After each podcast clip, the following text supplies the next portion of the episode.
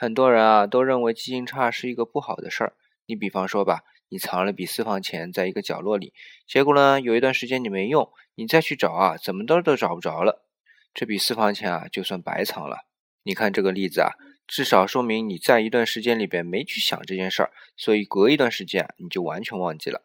其实啊，你要长期记住一件事情啊，你得不断的去想。一旦时间隔得久，你不去想啊，总会忘记的。所以说，忘记啊是一个必然的事情，也是我们大脑的一个基本功能。